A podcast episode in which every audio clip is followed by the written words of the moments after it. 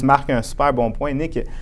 L'immobilier, c'est le fun parce que s'il y a une période de correction où ce que les marchés corrigent, peu importe c'est quoi la situation, tu peux aller à l'adresse de, ton immeuble, aller cogner sur ton mur de béton, puis tu le sais que l'immeuble est physique. C'est exactement. Fait que c'est rassurant de savoir que tu as quelque chose de concret derrière ton investissement. Euh, avec la bourse, c'est un petit peu différent parce que ce qu'on détient, c'est des parts dans des, dans des compagnies.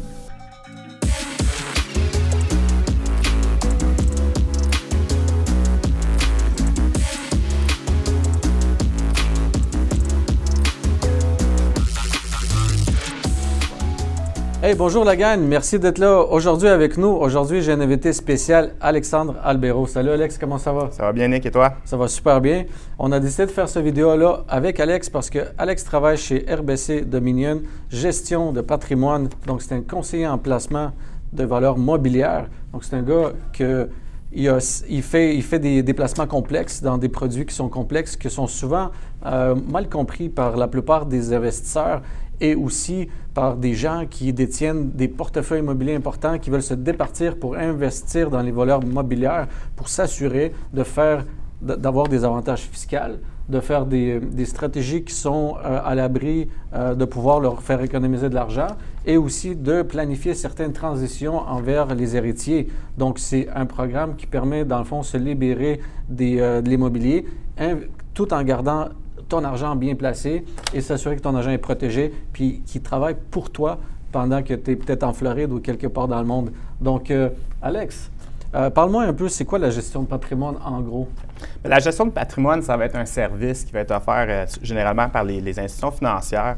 Puis ça va être un service qui va être souvent réservé à la clientèle fortunée, étant donné qu'ils vont avoir des besoins un, peu plus complexes que, la normale. Puis l'objectif, dans le fond, c'est vraiment de concevoir euh, des stratégies de placement, euh, puis de donner des conseils vraiment personnalisés euh, au niveau de la gestion de les placements, de la planification de la retraite, puis de le transfert du patrimoine à la prochaine génération. OK. Donc, c'est toi qui serais capable de pouvoir conseiller les gens à comment justement faire les, transactions, les, transactions, dans quoi investir, puis comment s'organiser pour que ce soit rentable. Exactement. Moi, dans le fond, mon, rôle, c'est de, bâtir des portefeuilles de placement qui sont sur mesure pour euh, la clientèle, peu importe que ce soit des gens qui, sortent de l'immobilier, qui ont, pris la retraite de l'immobilier ou qui veulent simplement diversifier euh, leur placement à travers différents types de produits dans différents secteurs de l'économie. Euh, c'est là que je vais être capable de vraiment apporter une valeur ajoutée à, à ces clients-là. OK, parfait, parfait. Donc, si je comprends bien, euh, en quoi consiste exactement cette approche? Mettons, je, viens de te voir, j'ai 2 millions, je viens de vendre un 24 logements, euh, j'en veux plus d'immobilier, euh, je veux me départir, mais je veux quand même garder certains rendements et j'espère pouvoir vivre de cet argent-là, peut-être avec les intérêts que ça va rapporter. C'est quoi, c'est quoi ton approche par rapport à ça? Bien, c'est sûr que la première étape, ça va être généralement d'établir un, plan financier.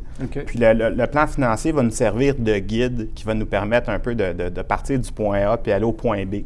Puis une fois qu'on a déterminé c'est quoi nos objectifs financiers, on va être capable de mettre en place une stratégie qui est fiscalement avantageuse, qui va nous permettre justement de se rendre à ce point B-là.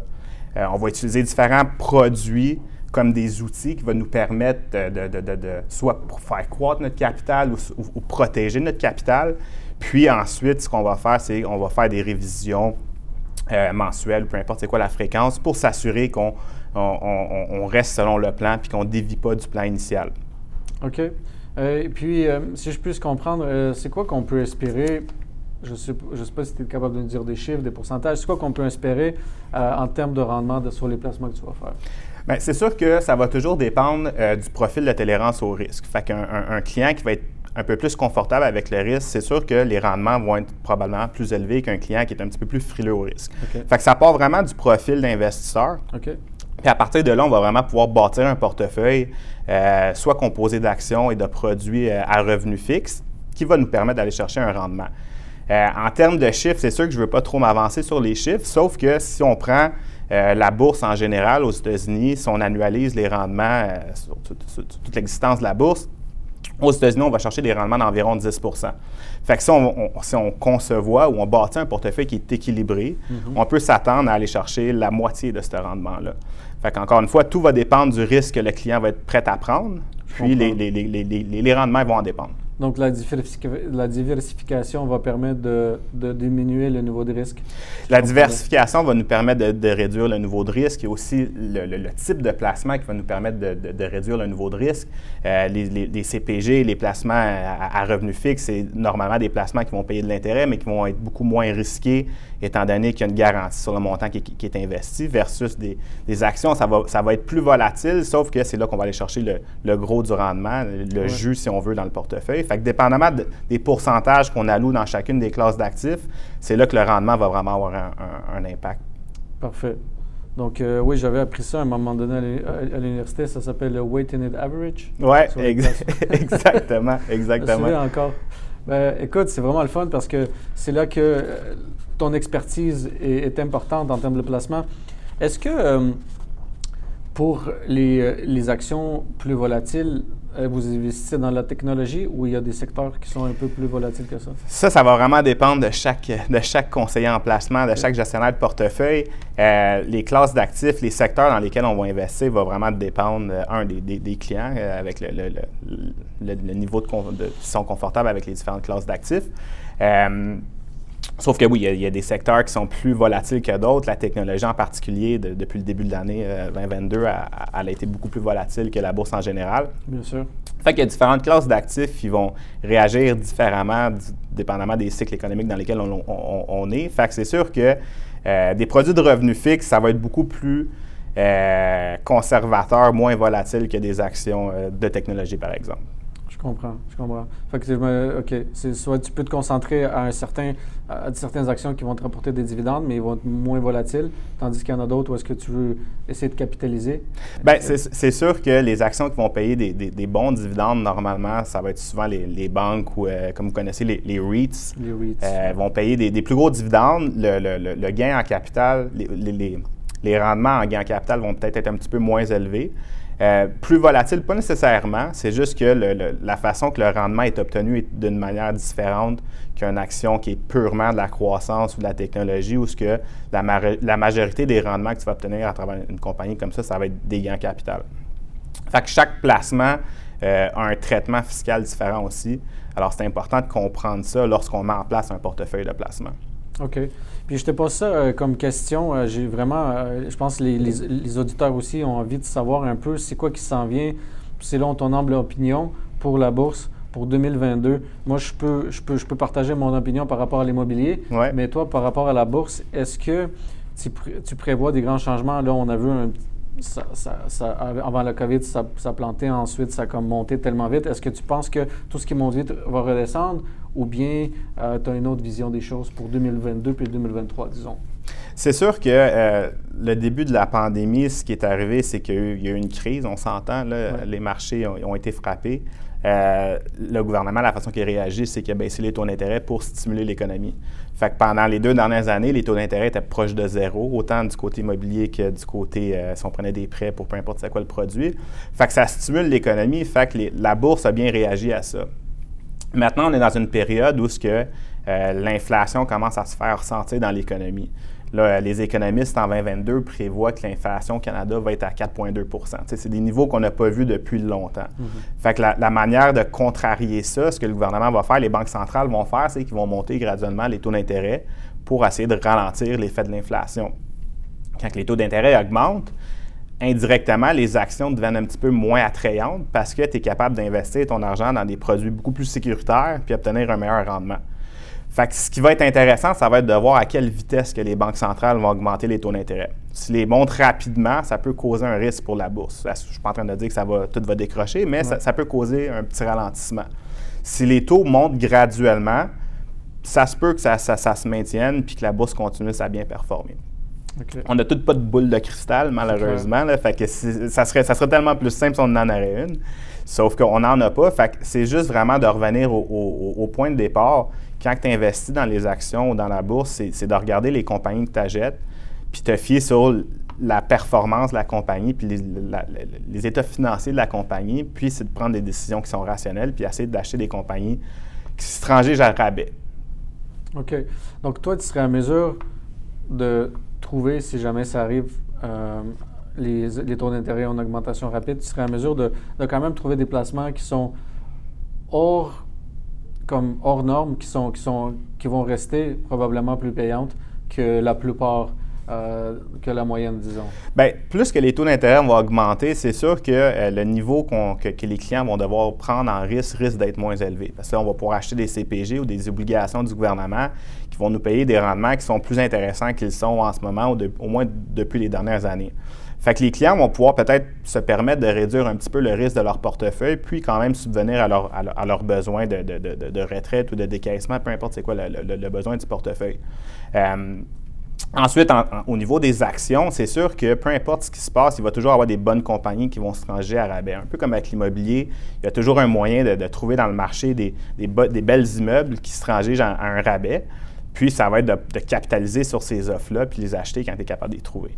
Fait que l'immobilier et les placements, c'est quand même relativement assez similaire. C'est juste le produit derrière change un petit peu. J'avoue, j'avoue, très, j'avoue, tu as, bien raison parce que moi, ce que j'anticipe aussi dans l'immobilier, puis ça vient me, euh, comment dire, euh, renforcer ce que tu dis, c'est que si les taux d'intérêt vont augmenter rapidement, euh, prochainement, on voit que les banques sont en train d'ajuster leurs taux éventuellement parce qu'ils anticipent l'augmentation des taux d'intérêt de la Banque centrale.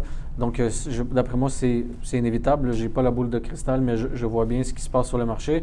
Et puis, certains gens qui veulent toujours en profiter du moment présent pour vendre les immeubles, pour les placer comme ça dans la bourse et se désengager de la gestion des mobilières qui va peut-être s'ajuster dans les années qui s'en viennent.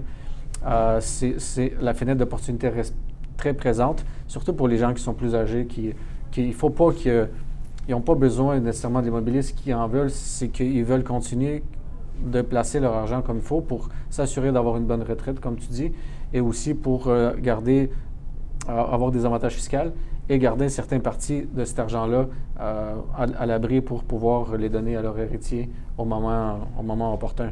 Donc, très intéressant. Donc, c'est un peu un mix des deux que, qui, serait, qui serait vraiment le fun. La prochaine question, c'est que quel genre d'exemple de, produits financiers autres que les placements, ou peut-être dans les placements, qu'il existe? Ben, on a plusieurs produits financiers qui existent. On va avoir euh, les actions, qui est probablement le produit le plus commun que tout le monde connaît. Euh, c'est important de comprendre que le rendement qu'on obtient à travers les différents produits euh, a un traitement fiscal qui, est particulier à chacun. Fait que les actions vont souvent nous donner des rendements sous forme de gains en capital et de dividendes. Les gains en capital, fiscalement parlant, dans les comptes qui sont euh, non enregistrés ou les, comptes imposables, les gains en capital, ça va être les rendements qui vont être le plus avantageux fiscalement parlant.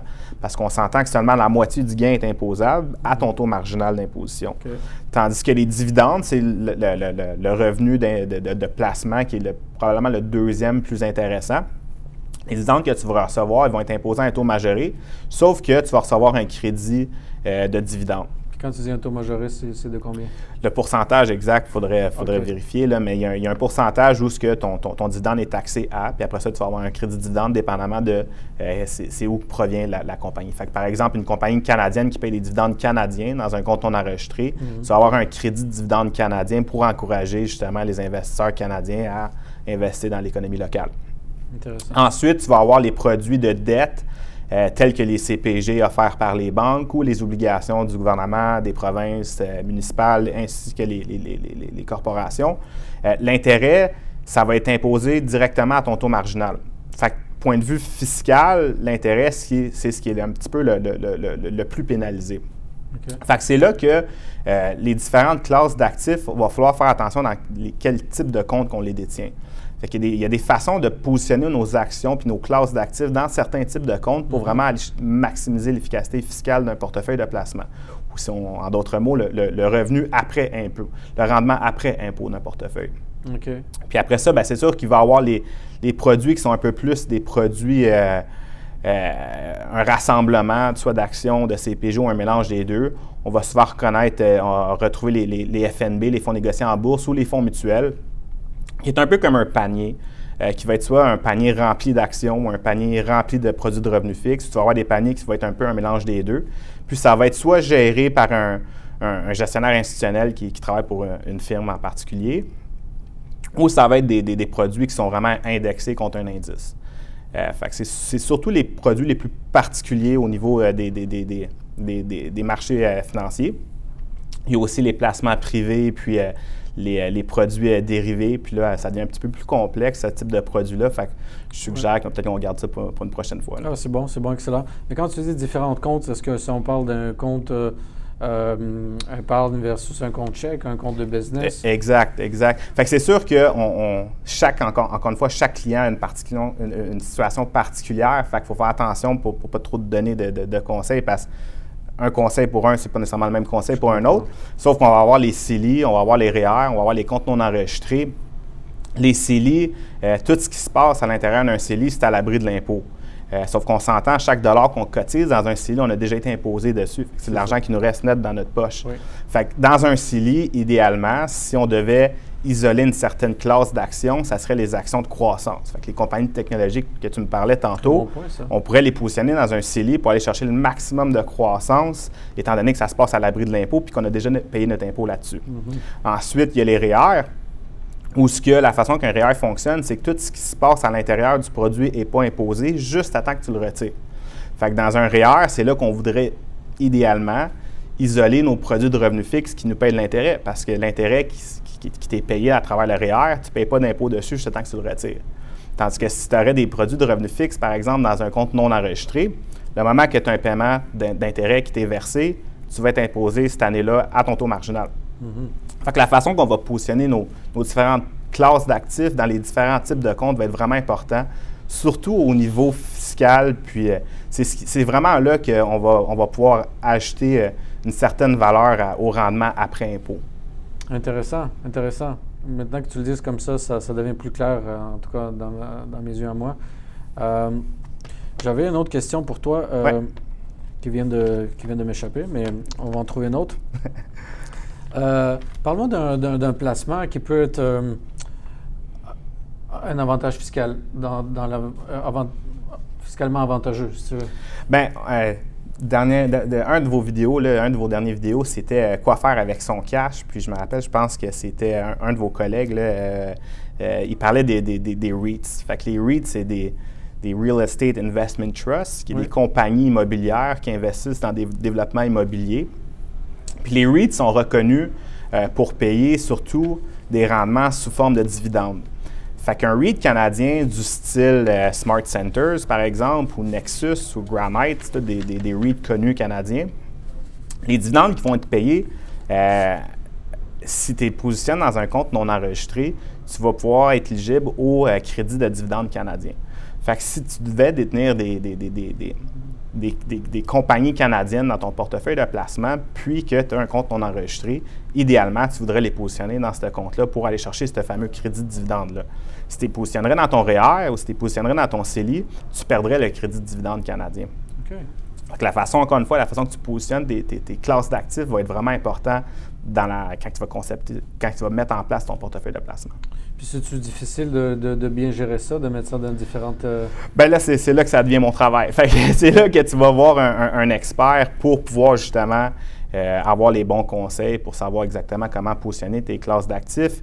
Euh, souvent, les gens qui vont être investis en fonds mutuels à travers les banques n'auront pas ce luxe-là la plupart des banques ou des, compagnies qui vont offrir des, fonds mutuels, qui, est une super belle façon de commencer à investir en passant, je, ne dénigre vraiment pas ce produit-là. Sauf que ça va souvent être des mandats où ce qui va être. Le mandat va être euh, selon ton risque d'investisseur. Fait que moi, si je suis un investisseur équilibré, je vais avoir un portefeuille ou un fonds mutuel qui va être équilibré. Je vais avoir le fonds équilibré dans mon, dans mon compte non enregistré, je vais avoir le fonds équilibré dans mon REER, puis je vais avoir le fonds équilibré dans mon CELI. Fait que tu perds un peu le, le, luxe de pouvoir positionner tes classes d'actifs d'une certaine manière parce que dans chacun des comptes, c'est exactement les mêmes classes d'actifs que tu détiens. Tandis qu'avec un gestionnaire de portefeuille qui va bâtir un portefeuille pour toi, c'est là que tu vas pouvoir vraiment commencer à positionner tes différentes classes d'actifs pour maximiser ton rendement après impôt. Je comprends. Puis je pense que je vais, je vais, mettre un peu le doigt sur la situation suivante, c'est que les gens qui investissent dans l'immobilier, c'est sûr, c'est un, un, excellent produit. Euh, c'est bien de pouvoir diversifier, avoir des placements, avoir de l'immobilier. Mais trompe pas, euh, mais corrige-moi si je me trompe. Les gens qui, mettent leur argent dans l'immobilier, ces gens-là, souvent, ce qu'ils aiment, c'est le contrôle sur leur investissement. Ils veulent que ça soit proche. Ils croient dans la boîte brique. Ils voient leur argent en forme d'un immeuble. C'est quoi, d'après toi, qu'on ne sait pas, qu'en faisant affaire avec toi, c'est aussi des investissements qui sont euh, tangibles. Notre argent est là. Puis bien sûr, pourquoi qu'on devrait penser que c'est en sécurité? Quel genre de d'avantage tu donnes, quel genre d'éthique de, travail qui peut garantir que, bon, je te donne mon argent, mais j'ai quand même le contrôle, j'ai quand même le sentiment que c'est tangible, que c'est à moi, que, c'est bien... Euh, tu, tu, marques un super bon point, Nick. L'immobilier, c'est le fun parce que s'il y a une période de correction où ce que les marchés corrigent, peu importe c'est quoi la situation, tu peux aller à l'adresse de, ton immeuble, aller cogner sur ton mur de béton, puis tu le sais que l'immeuble est physique. C'est exactement. Fait que c'est rassurant de savoir que tu as quelque chose de concret derrière ton investissement. Euh, avec la bourse, c'est un petit peu différent parce que ce qu'on détient, c'est des parts dans des, dans, des compagnies. Fait la plupart des gens vont regarder une ligne ou peuvent, peuvent regarder un graphique, peu importe. Euh, des fois, on oublie le fait que quand on détient des parts de compagnie, on, détient indirectement l'infrastructure de ce business-là aussi. Fait faut, leur immobilier. Leur, immobilier. Euh, on, est, on, est, actionnaire dans la compagnie, techniquement. Fait tout ce que la compagnie possède, indirectement, tu es actionnaire envers ça. Fait que c'est de se rappeler de, de, de, de ça. L'autre chose aussi, c'est un petit peu différent avec les actions, c'est que, euh, avec les placements euh, financiers, c'est que euh, à, chaque jour, tu, trouves ton accent en ligne de la banque, puis tu vois la valeur marchande de ton portefeuille de placement. Avec l'immobilier, tu fais réévaluer ton bloc, ton appartement, peu importe, aux 5, aux 10 ans. Fait que c'est sûr que avec les marchés financiers, c'est un petit peu plus in your face. Tu, le vois à chaque jour.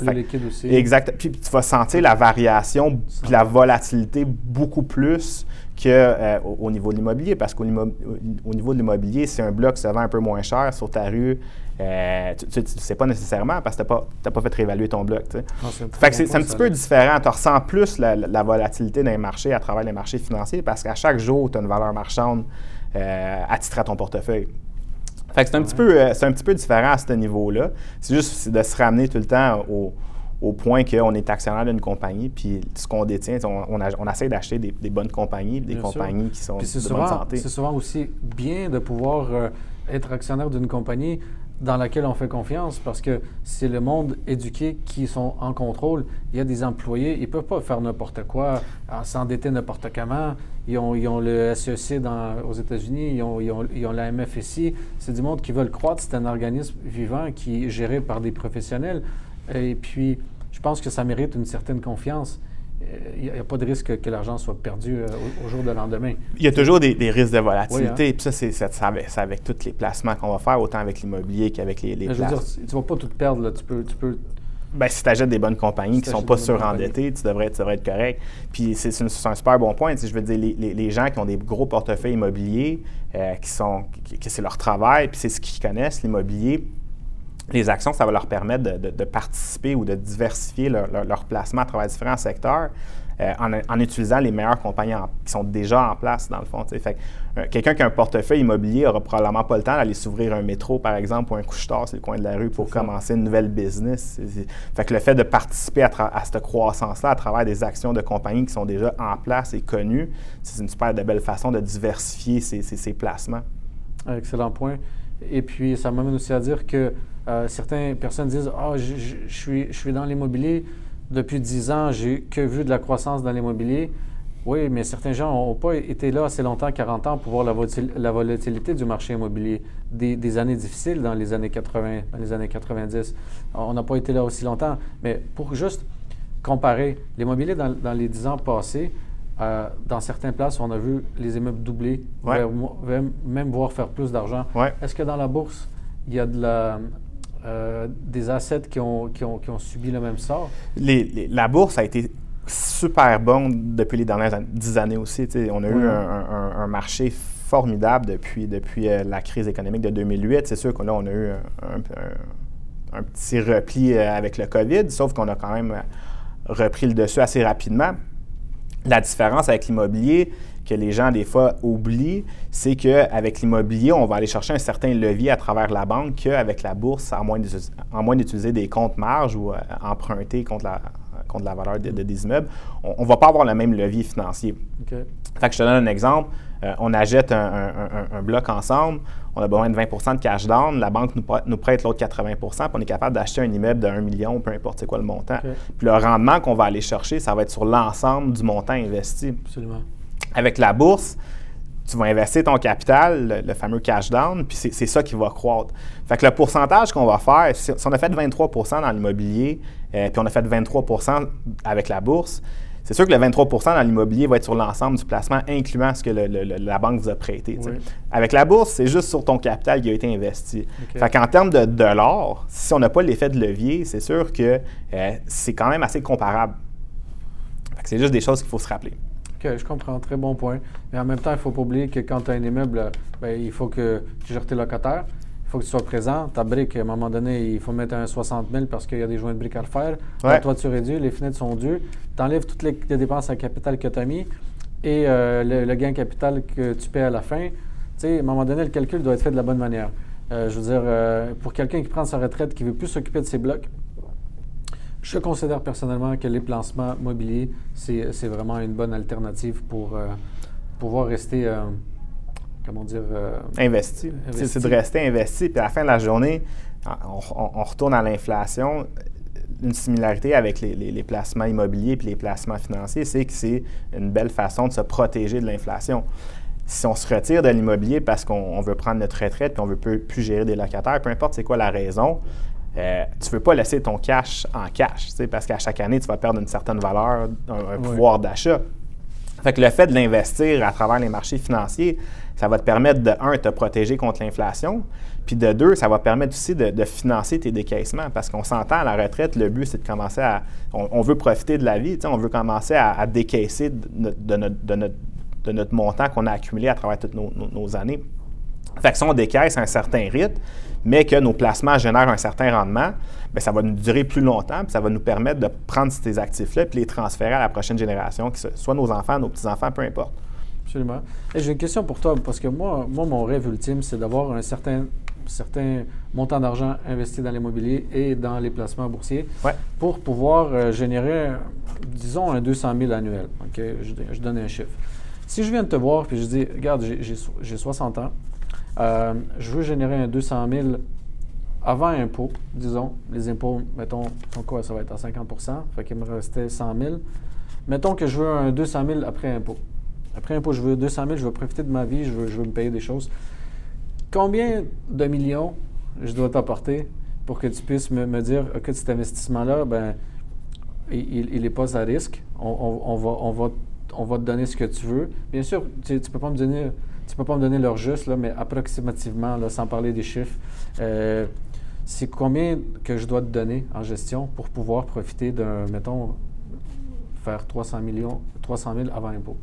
Bien, 300 000 avant impôt, on s'entend, si on a, si on a 1 million en placement, c'est 30% de rendement. 30 Fait qu'à 30% de rendement, il va falloir que tu sois prêt à prendre du risque. fait, qu'encore une fois, tout, tout, tout retourne au niveau de risque qu'on est prêt à prendre. Si j'ai 3 millions, disons. Si tu as 3 millions, ça va être 10 de rendement. Tu 10% de rendement annualisé, c'est quand même un portefeuille qui va être quand même assez agressif, encore une fois. Ah, fait que ça va être de voir ensemble c'est quoi le niveau de risque qu'on est prêt à prendre c'est quoi le niveau de revenu qu'on a besoin pour arriver à la fin de l'année?